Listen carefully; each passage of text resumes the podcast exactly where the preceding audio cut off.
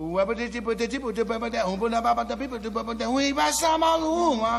love jazz. Pela curiosidade, pela novidade. Une conception musicale unique au jazz. Feel the jazz music in a different way. Quelque chose qui n'a pas encore été joué. Freedom. Et nana. Et nana. Jazz and Co. C'est vrai, ça, elle a raison, la dame éteint la télé, fallait même pas l'allumer. Et ben voilà, Jazz Co est de retour. Alors on va pas dire que c'est la rentrée, mais c'est la pré-rentrée. En fait, nous sommes toujours sur l'horaire d'été, ça va encore valoir pour la semaine prochaine. Et puis, euh, la grille des programmes de rentrée de Radio Campus débute le 18 septembre. Nous serons là avec euh, notre horaire de rentrée. On vous tiendra au courant puisque tout ça est encore en, préparation. Donc, horaire d'été, nous sommes encore là pendant euh, une heure jusqu'à 21h. C'est la pré-rentrée. Nous sommes soit studieux, soit faillot, ça dépend de quel point de vue vous vous situez. Et nous avons tous ramené quelques petits souvenirs de vacances. Alors par exemple, Martin, sans aller à Londres, est allé explorer les sous-sols de Londres. J'ai dit les sous-sols, pas les bas-fonds. Philippe, qui est allé au Portugal, nous a ramené de la guitare portugaise. Heureusement qu'il n'est pas allé en Autriche, sinon il nous aurait ramené du yodel, dites donc, hein, quand même, on l'a échappé. hein. Pierre a réussi à écluser sa soif insatiable des nouveautés en nous ramenant une nouveauté. On va en parler dans quelques instants. Et en ce qui me concerne, je vais vous emmener euh, visiter les coulisses d'un festival dont on va être les partenaires. Ça nous fait vraiment plaisir. On va vous en parler plus en détail tout à l'heure. Et figurez-vous que Robin Ferrari est lui aussi aux commandes et il n'a même pas perdu la vivacité qui était la sienne à la saison précédente, puisque si je lui demande un jingle, on a ça.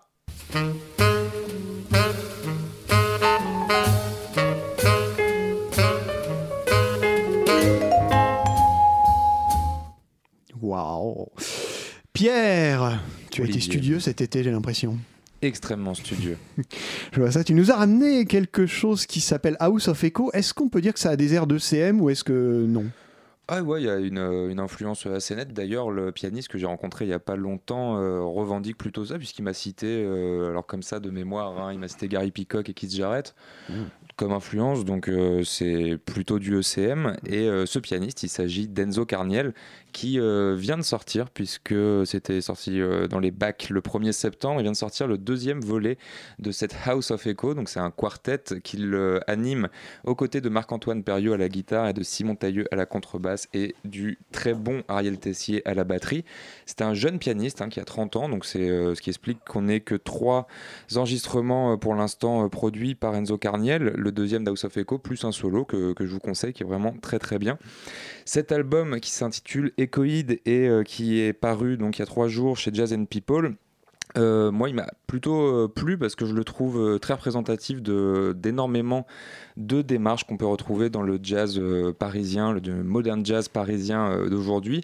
Et d'ailleurs, Enzo Carniel ne renie pas cet ancrage dans sa génération, son époque et ses amis, puisque euh, il joue tour à tour avec Julien Ponviane et les mecs de 11h11, avec également Édouard Perrault, avec plein de gens dont on vous a parlé longuement dans euh, Jazz Co. Mais il a quand même une, très forte euh, identité, ce disque, en convoquant énormément de références. Euh, on retrouve euh, beaucoup, un peu de bruitisme, pas beaucoup, des, accents free éparses, aussi une tonalité pop et un gros travail sur les textures. Tout cela ajusté dans un souci de la mesure qu'on retrouve dans les deux titres qui font office de programme, à mon sens, et à celui d'Enzo Carniel également, puisqu'il me l'a confirmé. Deux titres centraux de l'album qui s'appellent Everything Is et In Right Proportion, qu'on écoute tout de suite, puisqu'ils vont nous révéler cette House of Echo animée par Enzo Carniel.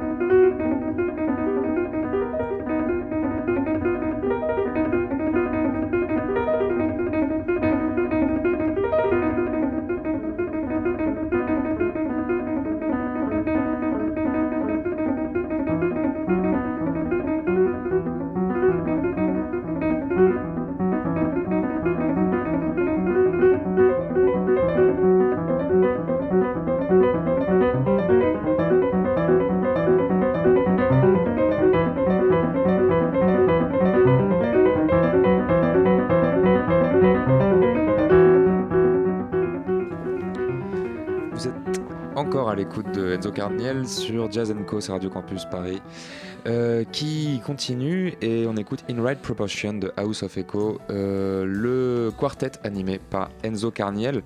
Philippe euh, venait de parler des influences jarretiennes qu'on pouvait entendre. Moi, ce qui m'a frappé, parce que ça arrive très rarement, c'est que Enzo Carniel, il m'a évoqué une autre influence sur laquelle il travaille en ce moment. Et là, je vais peut-être me retourner vers Olivier, c'est Kikuchi. Masabumi Kikuchi qui est mort en 2015, ouais, qui était un super pianiste, qui a d'ailleurs enregistré sur ECM aussi, Masabumi Kikuchi. Les deux, trois derniers albums Mm. qu'il a enregistrés sont sur ECM. Et c'est pas ses meilleurs, hein, personnellement, je trouve. mais- c'est pas. C'est- on va dire que c'était l'aboutissement d'une carrière. Euh, ouais, ouais, mais c'est- c'est c'est bien parce que c'est pas un pianiste super connu. Euh, Peut-être qu'il va ensuite avoir des influences du côté de Masahiko Sato, ce qui sera encore mieux. mais ça, c'est une autre histoire.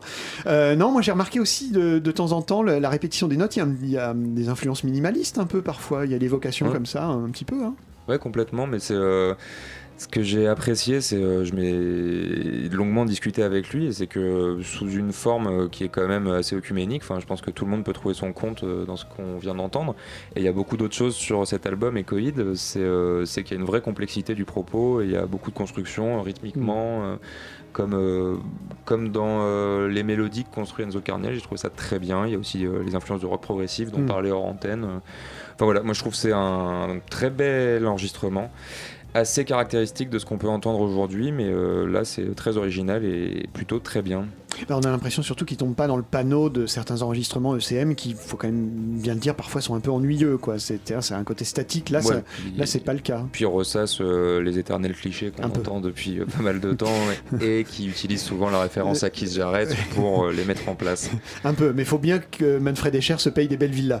Voilà, Sinon, ça. on peut pas. on peut Bah, pas- avec ses 5000 enregistrements, il a de quoi faire. Voilà. Mais bah écoutez, je ne peux que vous conseiller de vous ruer vers cette House of Echo. Le deuxième album s'intitule Echoid. Ça, c'est paru chez Jazz and People. C'est animé par Enzo Carniel et vous pouvez même aller le voir en live, en direct, euh, dans un showcase au Sunside, rue des Lombards, dans le premier arrondissement, le 17 octobre. Et euh, le concert de sortie se déroulera à la Petite Halle de la Villette. C'est dans le 19e si je ne m'abuse. Et ce sera le 3 novembre. Et si on l'invitait un jour?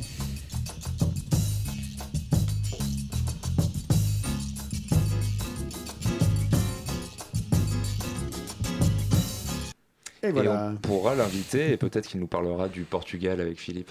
Peut-être Ouais, qu'il nous il- partira du Portugal, c'est po- c'est possible. Il pourrait aller jouer à la Fondation Gulbenkian ou on passe souvent du, du fouet de jazz au mois de juillet. Eh ben, C'est un bel endroit, ça serait, ça serait pour lui. eh ben, ce serait pas mal. Alors Philippe, Bah oui, je suis allé à Lisbonne, euh, comme tu le disais, euh, j'y suis allé en juillet. Et j'en profite pour vous parler de deux musiciens et d'un instrument qui est la représentation symbolique de la musique portugaise, à savoir la guitare portugaise. Le musicien dont je vais parler en premier, c'est Pedro Caldera Cabral. Pour dire vrai, je le connaissais que de nom jusqu'à maintenant, mais la découverte de ses disques et de ses propres compositions m'ont vraiment euh, enthousiasmé. C'est le jeune chanteur de fado Ricardo Ribeiro qui a permis de la rencontre. Pedro Caldera Cabral a aujourd'hui 67 ans, il est le dernier enfant d'une famille de neuf et son père était professeur. Et du coup, il m'a raconté une chose qui m'a bien amusé. Ses parents lui interdisaient d'écouter du fado, genre populaire, vulgaire, selon eux. Ce qui m'a rappelé une chanson d'ailleurs brésilienne que chante Jean Gilberto, pra que discutir comme madame. C'est l'employé de maison qui dit pourquoi on discute avec madame, elle connaît rien au samba, elle comprend pas, elle trouve que c'est vulgaire. Ben, lui, c'est ce que sa famille lui faisait passer. C'est donc auprès des employés de maison qui écoutaient la radio et des disques qu'il a découvert le fado. Et en plus, par chance, à côté de la maison familiale, il y avait une brasserie où tous les chanteurs et musiciens populaires se retrouvaient de minuit à 6 heures du matin. Il me précisait qu'à l'époque, Lisbonne était très vivant et que les restaurants et casas de fado fermaient vers 2h30 du, du matin. Donc, il a pu côtoyer ces musiciens euh, et en parallèle d'études musicales à l'université de masterclass auprès de Jordi Savall, il s'est frotté à ces musiciens qu'il a parfois accompagnés. Il a entre autres accompagné un immense chanteur de fado, Alfredo Marcenero, qui est une institution au même titre que Amalia Rodriguez. En tant que musicien professionnel, Pedro Caldera Cabral est un spécialiste renommé de la guitare portuguesa et il couvre les champs de la musique baroque renaissance à la musique contemporaine. C'est aussi un musicologue recherché et son livre sur son instrument de prédilection, la guitare portuguesa, s'est vendu à 20 000 exemplaires et est épuisé. L'instrument en question, donc, c'est la guitare portugaise. C'est un instrument qui est un dérivé du sistre de la Renaissance. C'est un instrument à courte pincée de 12 cordes métalliques distribuées par deux, qui s'apparente un peu à la famille des mandolines, mais c'est pas une mandoline. Je n'ai pas choisi un fado comme illustration sonore, mais une composition de Pedro Caldera Cabral qui ne relève pas non plus du jazz. Désolé Olivier. C'est un pur solo, difficilement situable, mais moi je l'ai trouvé absolument magnifique.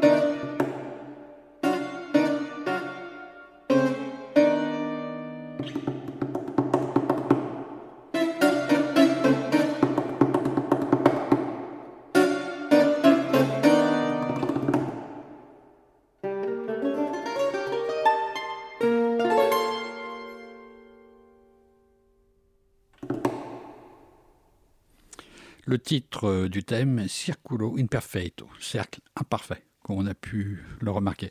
Si on se place dans le cadre du fado, la formation de base est celle d'un duo composé d'une guitare portugaise, dont je jouais Caldero Cabral, et d'une viola, en fait une guitare acoustique de type euh, espagnol. Donc euh, j'ai choisi de... Là c'est un trio de... qui va jouer du fado. Le leader c'est José Manuel Neto qui joue donc de la guitare portugaise. Qui va... Le trio va jouer un titre qui s'appelle Armandinhos, parce que Armandinho frère était un très très grand guitariste des années 30 et 50, qui est un, peu le Django Reinhardt, si on veut, de, de, de l'histoire du fado. Donc là, on aura une guitare portugaise, une guitare et une guitare basse. José Manuel Neto, c'est la relève euh, de la nouvelle génération. C'est un des plus grands virtuoses de l'histoire de l'instrument. On peut pas dire qu'il a un look de rocker, mais il a une riche euh, sensibilité. Les trois musiciens qui jouent ici avaient accompagné Ricardo Ribeiro dans ses spectacles parisiens du début d'année.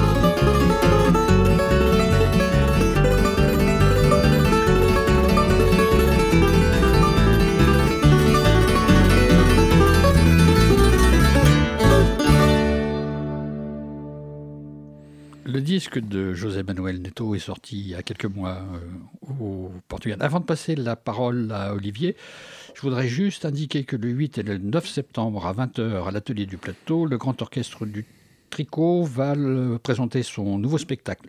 C'est le deuxième volet d'une trilogie après Atomic Sputnik. À toi, Olivier.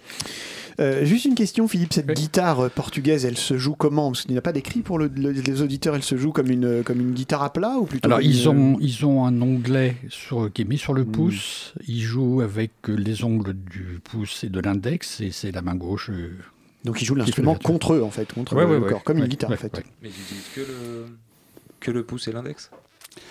Apparemment, c'est les ongles, oui, les deux ongles de, de l'index et du pouce, plus un truc qu'ils mettent sur le pouce et qui est un métallique. Un plectre.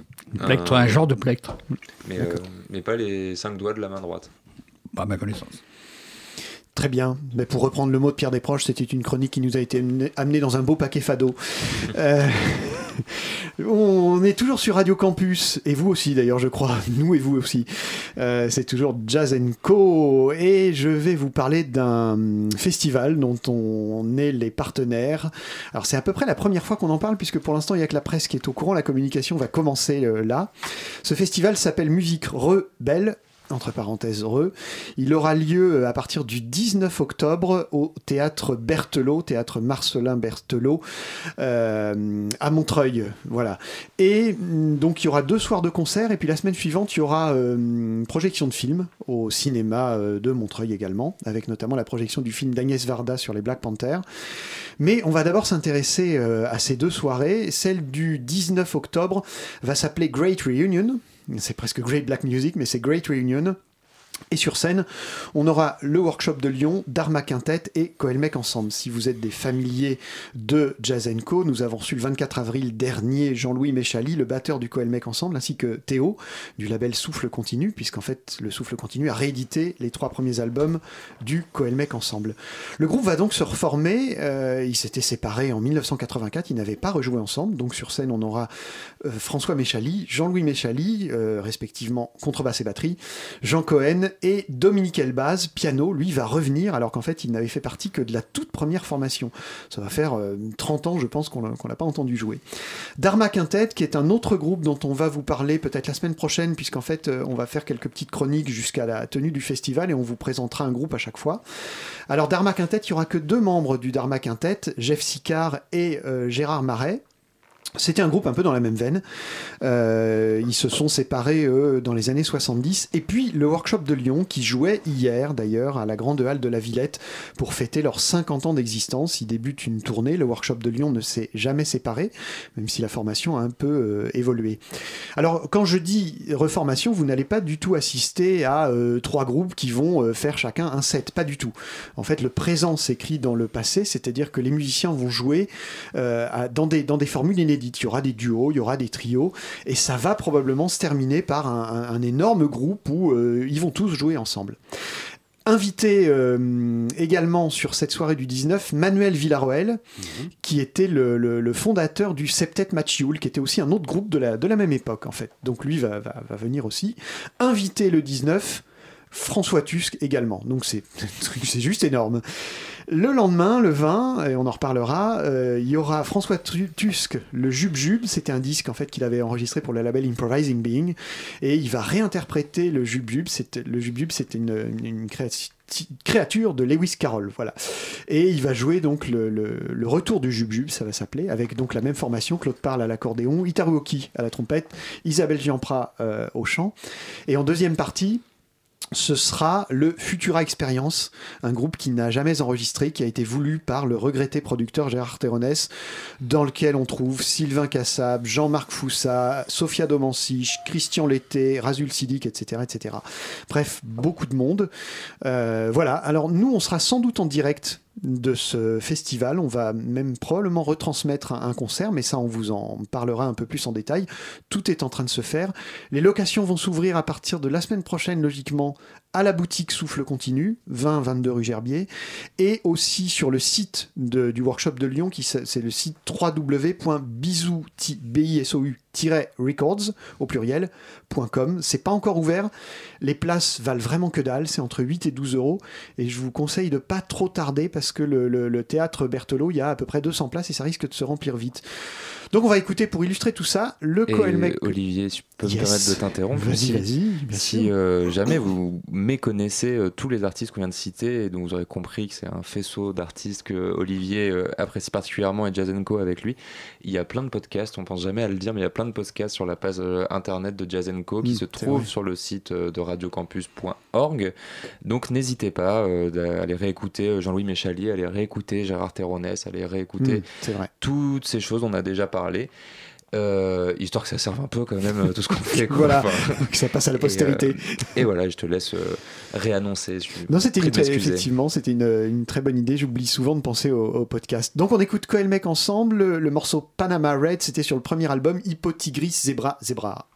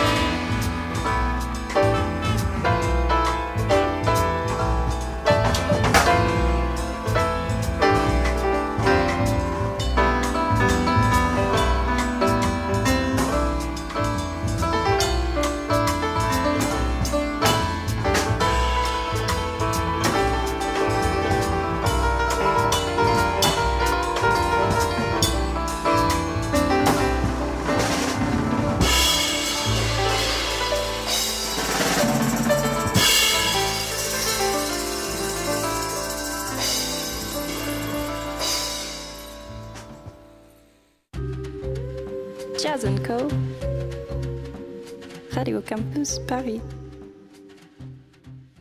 Voilà un jingle qui est bien cadré. Coelmec ensemble, euh, c'était le morceau Panama Red sur leur premier album où on entend Dominique Elbaz et c'est pour ça que j'ai choisi ce disque puisque Dominique Elbaz fera partie du, de ce festival. Donc je vous rappelle les dates 19 et 20 octobre. Ces groupes sont vraiment dans l'actualité puisque les albums de Coelmec ensemble sont ressortis en vinyle et comme tu le disais Pierre, effectivement on avait fait une émission spéciale. Ils vont ressortir en CD à l'occasion, probablement à l'occasion de ce festival d'ailleurs, hein, un coffret. La réédition des trois albums, enfin les deux albums de Dharma Quintet et de l'album du Dharma Trio, qui sont vraiment des raretés, euh, sont aussi prévus à peu près pour le hum, festival. Et puis les Dharma ressortiront également en CD un peu après, ça sera probablement à la fin de l'année. Et le workshop de Lyon a sorti au mois de juin dernier un coffret, il y a 6 CD. Alors là c'est pareil, c'est vraiment, je trouve qu'ils font un effort énorme sur les prix. Ça coûte 40 euros. Et il y a 7-8 albums, euh, parmi les premiers albums, notamment à l'époque où le groupe s'appelait encore Free Jazz Workshop. Et puis dès que le groupe s'est appelé Workshop de Lyon, quand Louis Clavis les a, les a rejoints. Et je crois que tu as acheté une oreille là-dessus, Pierre, d'ailleurs, cette semaine. Exactement, mais là, en fait, j'étais en train de penser que 40 euros, c'est 8 mois d'APL et que si on commence à gueuler à 20 ans pour 8 mois d'APL, c'est quand même, euh, c'est quand même pas terrible. C'est quand même pas terrible. Mais pour en revenir à des choses plus euh, joyeuses, euh, bah ouais, j'ai écouté tout ça. moi, c'est vrai que pour des questions d'âge et de génération, euh, il se trouve que Coelmec, euh, Dharma et, euh, et le workshop. C'est bien de souligner qu'Olivier commence à être vieux. C'est ça, c'est une bonne idée. C'est ça. Et je pense pas qu'Olivier était, était déjà Non, non. assez jeune à ce moment-là. Et, et Et il nous, euh, culotte courte à l'époque, hein, j'imagine. Ouais. Ouais. Ouais. Et donc nous, euh, je pense les, les gens qui ont moins de 40-30 ans aujourd'hui, cette génération-là, on n'avait jamais eu accès trop à cette histoire-là, qui était euh, plutôt méconnue dans l'histoire Mm. du free parisien, alors qu'il y a un truc très dynamique qui s'est passé dans les années 70 autour de tout ça, et aussi à Lyon d'ailleurs avec le workshop. Mm. Et euh, ça a été une vraie découverte et une vraie claque. Enfin, j'ai trouvé ça vraiment incroyable, euh, que ce soit le Coelmec ou le workshop, pour parler des choses que j'ai pu écouter. Et euh, vraiment, je trouve que ce que fait le souffle continue en général, mais là ils font assez fort depuis Ah qu'ils ont euh, réédité Moshi euh, de Barney Whelan et très sortes beau, de trucs. Un très très beau disque. Ouais, je trouve qu'ils redonnent, ils permettent de redocumenter ça et de, de le donner à disposition pour euh, toute une génération qui euh, ne savait pas forcément que ça existait, même parfois. Et surtout, ce qui est étonnant, c'est que euh, tous ces groupes français avaient été un peu oubliés parce que c'est vrai qu'on on retenait beaucoup la présence des musiciens américains finalement. hein.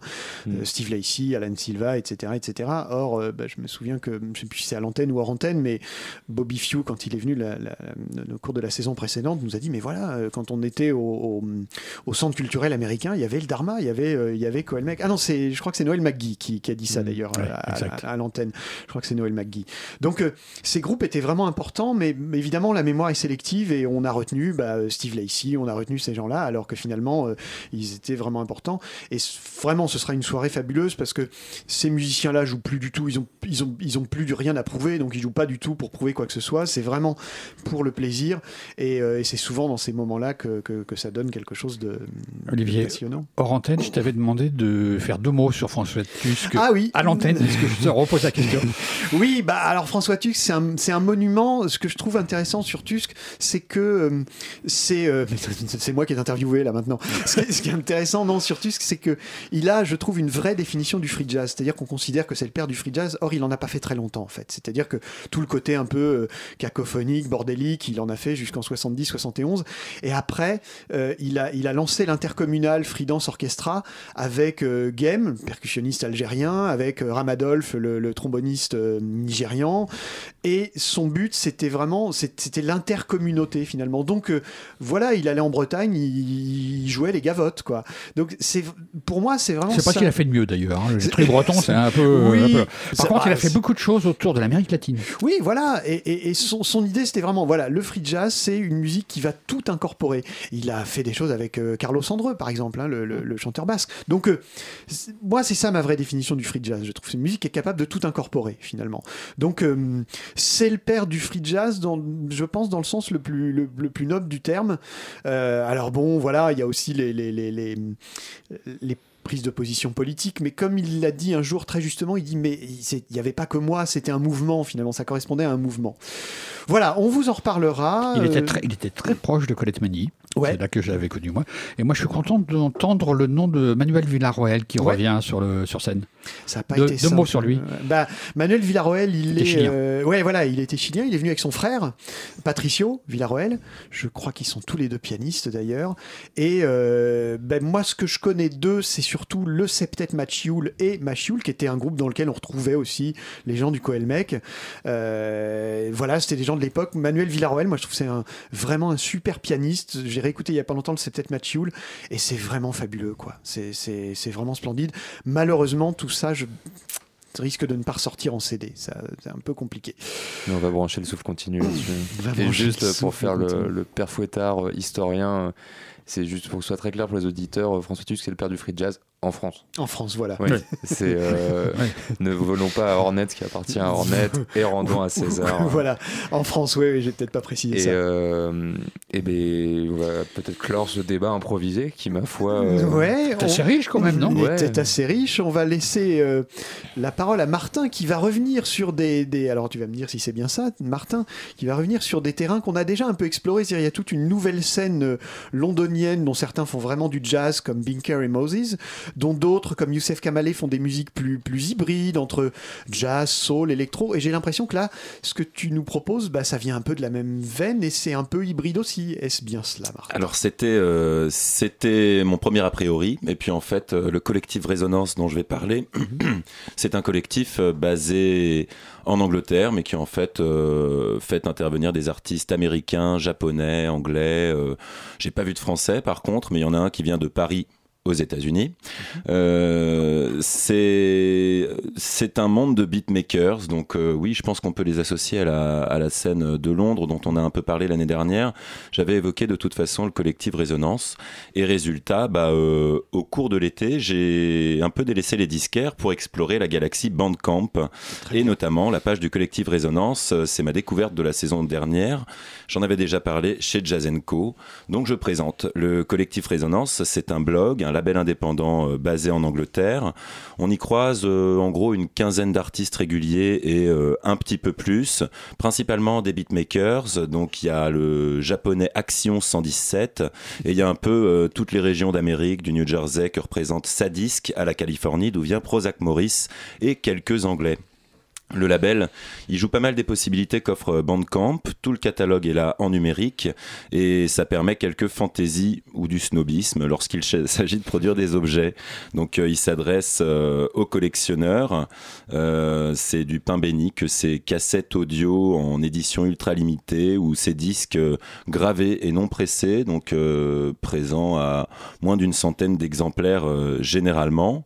Euh, le collectif, il s'exprime aussi à la radio depuis sa fondation en 2008. Il a été euh, pour une trentaine d'émissions sur une radio euh, universitaire de Glasgow et en ce moment, il est sur la radio euh, irlandaise Frission Radio tous les mois. Et dans cette petite internationale des poètes, rappeurs bidouilleurs de home studio et d'autres jazzmen de l'électronique, un se démarque particulièrement. C'est lui qu'on écoutera après une brève présentation. Il s'agit de Shongo. Euh, là où ses amis Jalal ou For the Polymaths triturent une profusion de samples qui offre une palette presque infinie de sonorités, Shongo ou William New Jazz Doran campent sur quelques sonorités reconnaissables depuis son premier album, Afro Nomade, qui date du printemps 2016. Il affectionne particulièrement la TR-707, mythique boîte à rythme de chez Roland, qui s'est inscrite dans tous les styles de musique contemporaine, mais évoque principalement la house. Euh, il utilise des rythmiques sèches et saccadées qui tournent en boucle. Il joue sur les accents, mais rarement sur le son de la TR-707. Il va pas jouer du pitch, euh, changer la note des caisses claires. On entend tout le temps la même caisse claire, tout le temps euh, la même grosse caisse, tout le temps les mêmes petites cloches. Et hum, pour entourer cette TR-707 qui laisse toujours tourner en boucle, il y a quelques synthés qui s'expriment par petites touches et qui, au fur et à mesure des compositions, s'éloignent de plus en plus des nappes binaires très deep house, new jazz de ses premières compositions. Euh, quand on écoute ses toutes premières sorties, c'est un peu, euh, ça rappelle Galliano ou euh, Osunlade, donc des gens, euh, disons, entre la house et le jazz qui se revendiquent du jazz, mais qui finalement font de la musique de danse. Et petit à petit, en fait, il nous dresse tout un paysage. Presque free. Et son instrument de prédilection, c'est la trompette. La trompette, il la laisse euh, voler euh, comme un ovni au gré des gammes qu'il semble vouloir forcer par le hasard ou des fractales cosmiques interstellaires appellent à la transcendance. Tout droit sorti de l'espace, elle aussi, je soupçonne ces lignes de basse d'être pensées comme la face cachée des boucles de batterie, ce qui rend facilement bancale l'horloge un peu trop bien réglée de la machine. Je vous laisse écouter la première phase du disque Babylonia. Le titre s'appelle Babylonia. On écoute Chango. De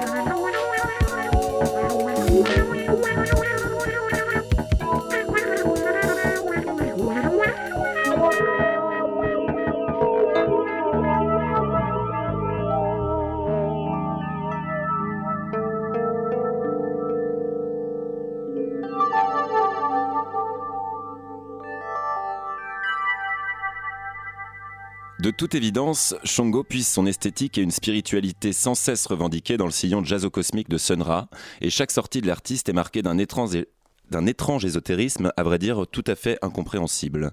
Pourtant, il n'est pas difficile de faire un lien plus direct entre une génération de producteurs américains mythiques des années 90, dans laquelle je range Theo Parrish ou Ron Trent, que d'un héritage jazz, même free. Mais avec Chongo, rien ne semble limpide et je préfère garder mes références pour moi. Avec une sortie toutes les trois semaines sur Bandcamp, force est de constater qu'il aime crypter, faire l'anguille extraterrestre pour échapper à un monde un peu trop terre à terre. Pourtant, tous les motifs qu'il utilise ne sont pas si lointains, et c'est bien un chibre de l'espace qu'on perçoit sur le dessin lubrique qui illustre le petit 7 pouces gravé à 15 exemplaires, qui fut ma porte d'entrée vers une totale liberté de pensée cosmique, vers un nouvel âge réminiscent. Pour rappel, le nom du disque, c'est Babylonia. On écoute la phase B, Prerequisite Occult Induction, Shongo.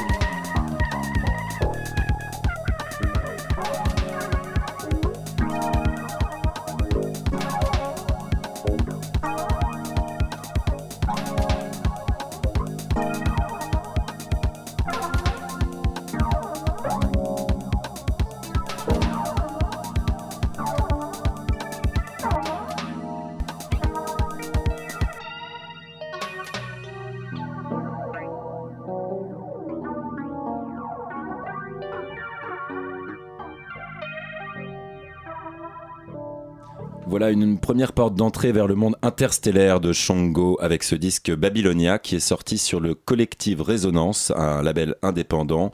Vous pouvez le retrouver sur Bandcamp sur la page williamshango.bandcamp.com et je vous invite également à suivre de près, si c'est possible, le Collective Résonance. Et Olivier voulait rebondir. Ouais, parce que sa trompette me fait vraiment penser à celle de Michael Ray qui a accompagné Sonra dans les années 70 qu'on retrouve notamment sur les albums New Steps, Other Voices, Other Blues. Voilà, c'est vraiment la même, la- la- la- le même son, un peu étouffé, comme ça, un peu, euh, un peu compressé, mais qui est, qui est plutôt pas mal. Tout à l'heure, tu nous as parlé de Prozac Maurice. La semaine prochaine, tu reviens avec Tranxen Raymond ou pas? Il y a moyen, il y a moyen de toute façon. En plus, il y a un bon lien avec les inconnus à faire, donc euh, je pourrais piocher là-dedans.